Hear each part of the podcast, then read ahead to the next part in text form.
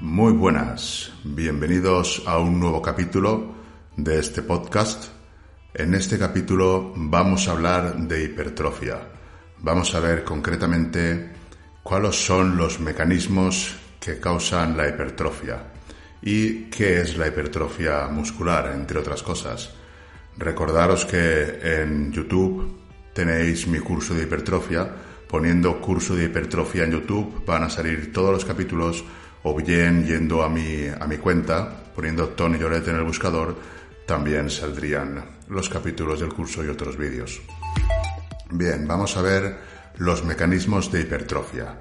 ¿Qué es la hipertrofia muscular y qué mecanismos se la causan? La hipertrofia muscular es el aumento de tamaño de los músculos y se consigue principalmente mediante el entrenamiento de la fuerza. La hipertrofia muscular es el nombre científico dado al fenómeno de crecimiento en el tamaño de las células musculares, lo cual supone un aumento de tamaño de las fibras musculares y por lo tanto del músculo. El proceso para la obtención de hipertrofia tiene varios pasos. El primero sería la mecanotransducción, el segundo sería una señalización, una modificación hormonal o un cierto daño muscular también. Y el tercero sería la síntesis de proteínas. Síntesis de proteína muscular. Más adelante veremos en detalle cada uno de los tres pasos, pero por resumirlo mucho, podríamos decir que la hipertrofia se produce cuando la síntesis de proteínas musculares, más concretamente la síntesis de proteínas miofibrilares, es superior a la degradación, consiguiendo así un balance neto positivo a lo largo del tiempo. Si hay más síntesis de proteína miofibrilar que degradación y esa síntesis se usa para construir nuevo tejido contráctil, en lugar de únicamente destinar la síntesis de proteína a reparar el tejido contráctil dañado, va a haber hipertrofia muscular. Hay que tener en cuenta que la síntesis de proteína miofibrilar es un proceso muy costoso energéticamente hablando, por lo que para que se dé correctamente se va a necesitar de un buen superávit calórico.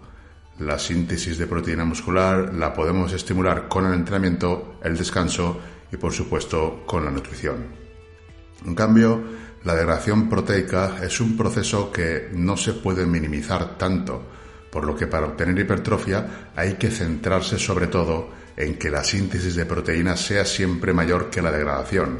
En lugar de tratar de buscar estrategias para frenar la degradación, hay que tratar de siempre mantener la síntesis proteica lo más elevada posible. La degradación es algo que se va a dar de, todos modos, hagamos lo que hagamos aumentar la masa muscular resulta clave, entre otras cosas, para mejorar la composición corporal y conseguir un físico con más músculo y menos grasa. Los culturistas que quieren conseguir más masa muscular levantan pesas y hacen ejercicios de fuerza con el fin de obtener hipertrofia muscular y mejorar así su composición corporal. La hipertrofia es también importante para los levantadores de fuerza, ya que gracias a tener más masa muscular van a poder levantar cargas cada vez más pesadas. En los últimos años se han publicado y se siguen publicando una gran cantidad de investigaciones tratando de explorar y explicar los efectos que el entrenamiento de fuerza tiene sobre la hipertrofia muscular. Gracias a estas investigaciones podemos mejorar continuamente los conocimientos sobre la hipertrofia muscular y aplicarlos para mejorar nuestros programas de entrenamiento. Tipos de hipertrofia. Los músculos pueden aumentar de volumen y por lo tanto de masa después de una programación de ejercicios de fuerza que se mantenga lo suficiente en el tiempo. Dado que los músculos están formados por muchas fibras individuales, en teoría, los músculos pueden aumentar de volumen por dos razones. La primera es porque aumenta el número de fibras, lo que se denominaría hiperplasia, y la segunda es porque aumenta el volumen de cada fibra, lo que sería hipertrofia de las fibras. Cualquiera de esos dos procesos implica un aumento en el contenido de proteína contráctil de todo el músculo, lo que conocemos como hipertrofia. Vamos a ver la hiperplasia, en qué consiste. La hiperplasia sería el aumento de tamaño de un órgano o de un tejido debido a que sus células han aumentado en número. Este proceso fisiológico se conoce como hipergénesis. La investigación en roedores ha encontrado aumentos en el número de fibras después de aplicar una carga mecánica, observándose mayores aumentos después de la exposición a fuerzas más altas en longitudes musculares más largas. Las nuevas fibras suelen ser más pequeñas que las antiguas fibras y algunos investigadores han sugerido que esto sucede porque las fibras se dividen para poder multiplicarse. Sin embargo, las fibras también se dividen cuando los músculos experimentan contusiones o lesiones que no estimulan el crecimiento muscular, por lo que no está claro si esta división de las fibras en roedores representa una adaptación útil o es simplemente un efecto secundario de un daño muscular severo. En humanos, los investigadores han observado signos de división de fibras después de programas muy extenuantes de entrenamiento de fuerza, pero hasta la fecha no hay pruebas realmente sólidas de que el entrenamiento de fuerza a largo plazo pueda provocar aumentos en el número de las fibras musculares, o sea, hiperplasia. De hecho, algunas investigaciones sugieren que el entrenamiento de fuerza no causa hiperplasia en humanos. Se ha estudiado, por ejemplo, la cantidad de fibras que tiene una persona no entrenada en comparación a las fibras que tienen algunos culturistas y se ha visto que las cantidades de fibras eran similares. los culturistas no tenían más fibras que una persona que no entrenara. Sí, sí, sí se ha visto que las fibras de los culturistas eran más grandes, pero la cantidad total de las fibras era muy similar. Por lo tanto, parece poco probable que la hiperplasia se pueda dar y mucho menos aún que contribuya de manera significativa al crecimiento muscular o que se pueda obtener con el entrenamiento de fuerza. La hipertrofia de las fibras. Los aumentos en el contenido de proteínas y por lo tanto el volumen de las fibras musculares puede ocurrir por dos motivos. Primero, porque aumentan en diámetro, o sea, en grosor, el área de la sección transversal, o también porque aumenta en longitud. Puede parecer extraño pensar que las fibras musculares aumenten de longitud después del entrenamiento, porque tanto los puntos de origen como los de la inserción de todo el músculo no pueden cambiar, de hecho no cambian. Aún así, todo el músculo puede aumentar de longitud después del entrenamiento. Y lo que pasaría es que quedaría abultado ligeramente en el medio, incluso cuando sus puntos, mm, su inserción de, inicio y, y terminal continúen estando fijos. Muchos estudios en humanos han demostrado que la longitud del fascículo muscular aumenta después de un entrenamiento de fuerza que se mantiene suficientemente tiempo para generar adaptaciones. Los fascículos son haces de fibras musculares. Que las fibras aumenten en longitud es algo que ocurre principalmente cuando el programa de entrenamiento involucra sobre todo contracciones excéntricas o cuando la contracción máxima del ejercicio ocurre cuando el músculo está alargado.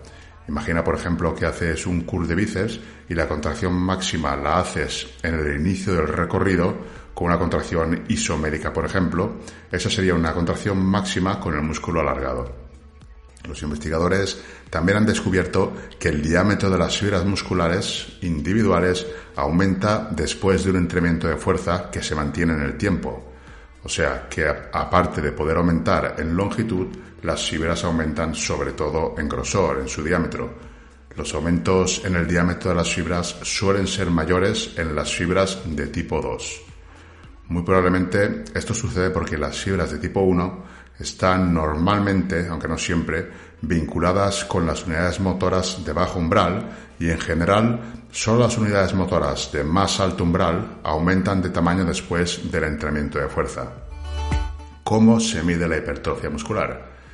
La hipertrofia muscular se puede medir de varias maneras. Los investigadores pueden medir el crecimiento muscular de varias formas, pero básicamente se podrían dividir en tres. Las que evalúan todo el cuerpo, la hipertrofia o la cantidad de masa muscular de todo el cuerpo, las que evalúan los músculos, las que evalúan zonas de un músculo en concreto y las que evalúan las fibras musculares, o sea, la fibra individual o las fibras mediante biopsia, por ejemplo. La forma de medir todo el cuerpo. un método bastante habitual para medir los cambios en la masa muscular, pues sería mediante la exploración de todo el cuerpo con, rayos X, ¿no? con DEXA.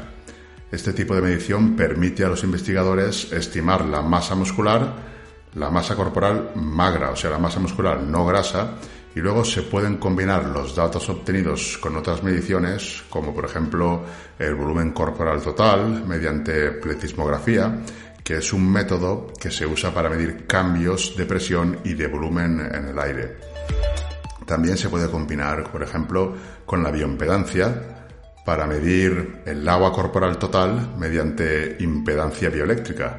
Cuando se combinan los tres métodos de medición, se puede lograr una evaluación mucho más precisa que si solamente se mide con DEXA. Este tipo de medición eh, resulta bastante interesante y valioso porque nos da una buena visión general de los cambios en la composición corporal total después del entrenamiento de fuerza. Sin embargo, no, nos dice nada sobre cómo se ha adaptado cada músculo de una manera individual al entrenamiento. Medir el músculo. Otros métodos de exploración o de medición, como la resonancia magnética, la tomografía computerizada y la ecografía, pueden darnos una idea más realista de cómo cambia el tamaño de los músculos de manera individual en cada una de sus dimensiones. Sin embargo, los músculos no aumentan de tamaño en todas las direcciones por igual después del entrenamiento de fuerza, y esto va a afectar a la forma en que interpretemos los resultados de cada medición. Cuando se realizan, por ejemplo, múltiples exploraciones axiales a lo largo del músculo, esto produce una serie de imágenes transversales y la combinación de estas imágenes permite a los investigadores calcular el volumen muscular total. Pero muchas veces no se realizan múltiples exploraciones y solo se registra una imagen transversal axial única. Esta medida se llama área de la sección transversal anatómica. A diferencia de las medidas de volumen muscular, registrar el área de la sección transversal anatómica puede hacer que subestimemos o sobreestimemos un cambio real en el volumen muscular.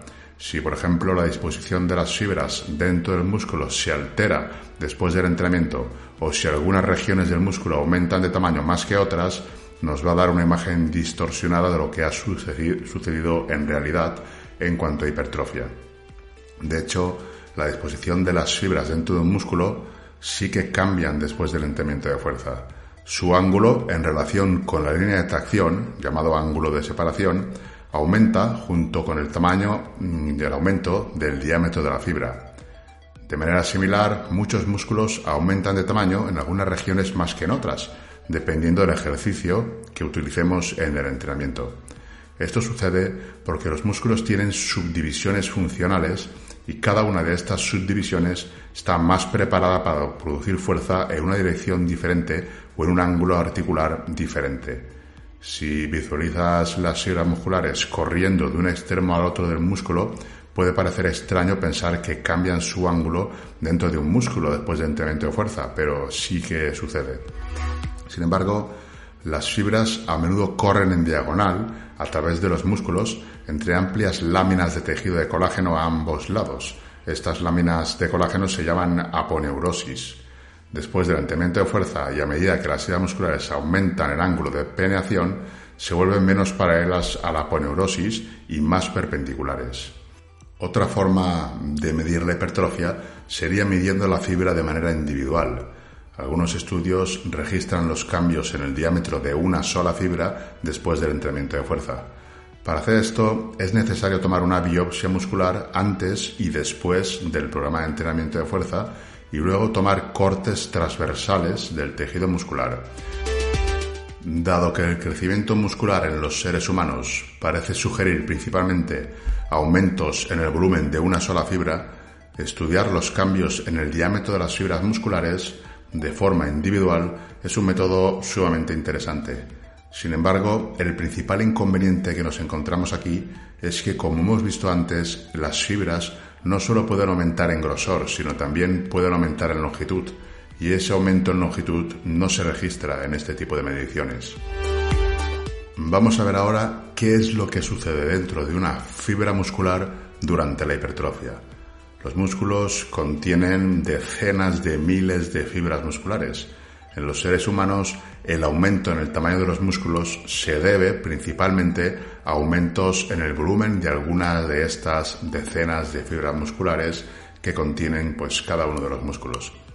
Las fibras musculares aumentan de volumen principalmente al aumento de su diámetro, pero también en parte debido al aumento de su longitud. Cuando las fibras musculares aumentan de diámetro, esto implica un aumento en el número de sarcómeros en paralelo y cuando las fibras musculares aumentan en longitud, implica un aumento en el número de sarcómeros en serie. Los sarcómeros son secciones cortas de miofibrilas de actina y miosina que junto a sus estructuras citoesqueléticas asociadas permiten que los músculos produzcan fuerza. Estas secciones de sarcómeros se unen en largas cuerdas a lo largo de cada fibra y cada fibra incluye cientos de cuerdas miofibrilares dispuestas en paralelo. Estudios en roedores y humanos nos han demostrado que pueden haber entre 1000 y 1500 miofibrilas dentro de una sola fibra. Para que el volumen de una fibra muscular aumente debido a un aumento en el número de sarcómeros de cada hilo miofibrilar o debido a un aumento en el número de hilos miofibrilares dentro de una fibra muscular, se requiere necesariamente de un aumento en el contenido de proteína de la fibra. Este aumento solo se puede obtener a través de un aumento en la tasa de síntesis de proteínas musculares la síntesis de proteína muscular es necesaria para generar proteína adicional que comprende las diversas moléculas que se necesitan para crear los nuevos sarcómeros y sus estructuras de soporte sarcoplásmicas circundantes. ¿Puede ocurrir la hipertrofia miofibrilar y la hipertrofia sarcoplasmática de forma independiente? Este es un tema que algunos investigadores han especulado que la densidad de las cuerdas miofibrilares en paralelo dentro de cada fibra muscular podría variar. La densidad hace referencia al número de cuerdas miofibrilares por unidad de área de la sección transversal de la fibra. La densidad afectaría a la fuerza de una fibra muscular en relación con su tamaño y por tanto también afectaría la fuerza de un músculo, ya que son las cuerdas miofibrilares las que se encargan de producir fuerza. Esta hipótesis surgió con la intención de explicar por qué la fuerza aumenta mucho más que el tamaño del músculo después del entrenamiento de fuerza y por qué la fuerza aumenta más después del entrenamiento de fuerza con cargas pesadas que después del entrenamiento de fuerza con cargas ligeras, a pesar de que las ganancias en hipertrofia pues son muy similares con ambos tipos de carga. En principio, se sugirió que el entrenamiento de fuerza con cargas más pesadas podría causar más hipertrofia miofibrilar y menos hipertrofia sarcoplasmática, en comparación con el entrenamiento con cargas más ligeras. Aquí lo que pensaban era que entrenando con cargas más pesadas, la hipertrofia que se generaba era más miofibrilar, era más aumentos en el sarcómero en lugar de aumentos de fluidos y en el sarcoplasma. Sin embargo, esto muy probablemente no suceda así. La investigación ha demostrado que la cantidad de miofilamentos en una fibra muscular aumenta en proporción a su área de sección transversal después del entrenamiento. Y esta es, probablemente la razón por la que la fuerza que puede ejercer una sola fibra muscular en relación con su área de sección transversal tiende a permanecer constante después del entrenamiento de fuerza. Además, ahora también se sabe que el entrenamiento de fuerza aumenta la fuerza más que el tamaño, porque hay muchas otras adaptaciones que contribuyen a una mayor capacidad para producir fuerza. Estas adaptaciones se estimulan preferentemente cuando se usan cargas elevadas. Son adaptaciones neurales y adaptaciones a nivel tejido conectivo y en la rigidez del tendón, por ejemplo. Por tanto, la hipótesis de que la hipertrofia miofibrilar y sarcoplásmica pueden ocurrir de forma independiente no se sostiene. O sea, que hay que olvidarse de una vez de la idea que algunos todavía mantienen respecto a la hipertrofia sarcomérica y la hipertrofia sarcoplasmática, porque no es posible potenciar un tipo de hipertrofia más que otra. Lo que sucede simplemente es que al entrenar con cargas elevadas se gana más fuerza por las adaptaciones en fuerza que se dan a nivel neural y a nivel estructural, articulaciones, tendones, etc. Y además, obviamente, aparte de las propias adaptaciones en hipertrofia que se van a dar igualmente tanto con cargas elevadas como con cargas ligeras. pero no así con cargas muy muy ligeras o excesivamente ligeras. Ahí ya se darían otro tipo de adaptaciones, eso lo veremos más adelante. ¿Qué es lo que sucede para que se estimule la hipertrofia? Pues las fibras musculares pueden detectar la tensión mecánica mediante receptores ubicados en la membrana celular. Cuando estos receptores dentro de la fibra muscular detectan la presencia de carga mecánica, la tan famosa tensión mecánica, se va a desencadenar una secuencia de eventos de señalización molecular dentro de un proceso conocido como mecanotransducción. Es muy importante tener en cuenta que es la fibra muscular la que detecta la presencia de carga mecánica y no todo el músculo. Sabemos que todos los músculos más o menos involucrados en el levantamiento pueden experimentar un cierto nivel de carga mecánica, pero van a ser las fibras musculares de manera individual dentro de cada músculo los que van a experimentar el nivel de tensión mecánica, el estímulo completamente diferente que es el que consigue activar el proceso de mecanotransducción. Por lo tanto, siempre debemos pensar en el estímulo que experimenta la fibra muscular y no en todo el músculo. Como he comentado muchas veces, la hipertrofia es local y donde se reciba esa tensión mecánica es donde se va a dar es tan local que hasta el punto de, conforme se genera más tensión en un determinado ejercicio, se, puede producir hipertrofia más en unas determinadas zonas que en otras. Es decir, ah, puede aumentar en longitud, en grosor o incluso en diferentes compartimentos musculares dependiendo de qué tipo de ejercicio o qué ejercicio se realice, aunque sea para un mismo grupo muscular. Si, por ejemplo, el perfil de resistencia de un ejercicio hace que la mayor tensión mecánica se reciba en el ciclo de estiramiento de un músculo, la parte que crecerá más será la parte más cercana a la inserción, mientras que si el perfil de fuerza-resistencia produce la mayor tensión en la fase de acortamiento, será en la parte central del músculo que es la que más tensión recibe y por lo tanto va a ser donde más se genere hipertrofia. En resumen, el crecimiento muscular en los seres humanos ocurre principalmente a través del aumento de volumen de las fibras musculares de manera individual, el aumento de volumen de cada una de las miofibrilas. Aunque no todos los métodos de medición son ideales para registrar esto ni lo registran con precisión. Parece pues poco probable que un aumento en el número de fibras musculares, hiperplasia, sea posible y mucho menos aún que pueda contribuir de manera significativa al crecimiento muscular en humanos. Las fibras musculares individuales aumentan de volumen principalmente debido al aumento de su diámetro, pero también en parte debido al aumento de su longitud. El aumento de volumen muscular implica necesariamente un aumento en el contenido de proteínas contráctiles y este aumento se produce por un aumento en la tasa de síntesis de proteínas musculares. El aumento en el tamaño de la fibra implica aumentos proporcionales tanto en elementos miofibrilares como sarcoplásmicos. Con solamente el entrenamiento de fuerza no se puede potenciar uno de los dos tipos de hipertrofia en decremento del otro. Con el uso de fármacos, como por ejemplo el uso de hormona de crecimiento, sí que se podría dar un aumento de la hipertrofia sarcoplasmática. De hecho, con hormona de crecimiento sí que se da. En mi canal de YouTube hay un vídeo donde repaso un metaanálisis del 2020 que recoge toda la evidencia científica que hay sobre el uso de hormona de crecimiento cuando el objetivo es mejorar la hipertrofia y fuerza y en ese metaanálisis se ve claramente cómo sí que hay un aumento de la hipertrofia sarcoplasmática con su uso, pero esa hipertrofia sarcoplasmática y mayor aumento muscular no genera ganancias de fuerza en ninguno de los estudios analizados de ese metaanálisis.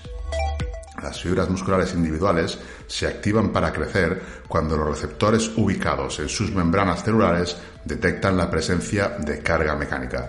El requisito imprescindible para que crezcan las fibras es que generen tensión mecánica.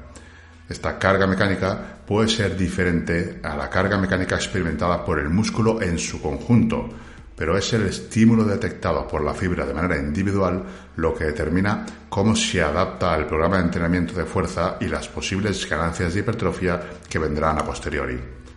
Esta ha sido una introducción a los mecanismos de hipertrofia y recordar que en mi canal de YouTube hay un curso de hipertrofia donde se explica todo esto y mucho más en detalle y con aplicaciones más prácticas. Este capítulo ha sido muy teórico, espero que se haya entendido y no haya resultado demasiado aburrido.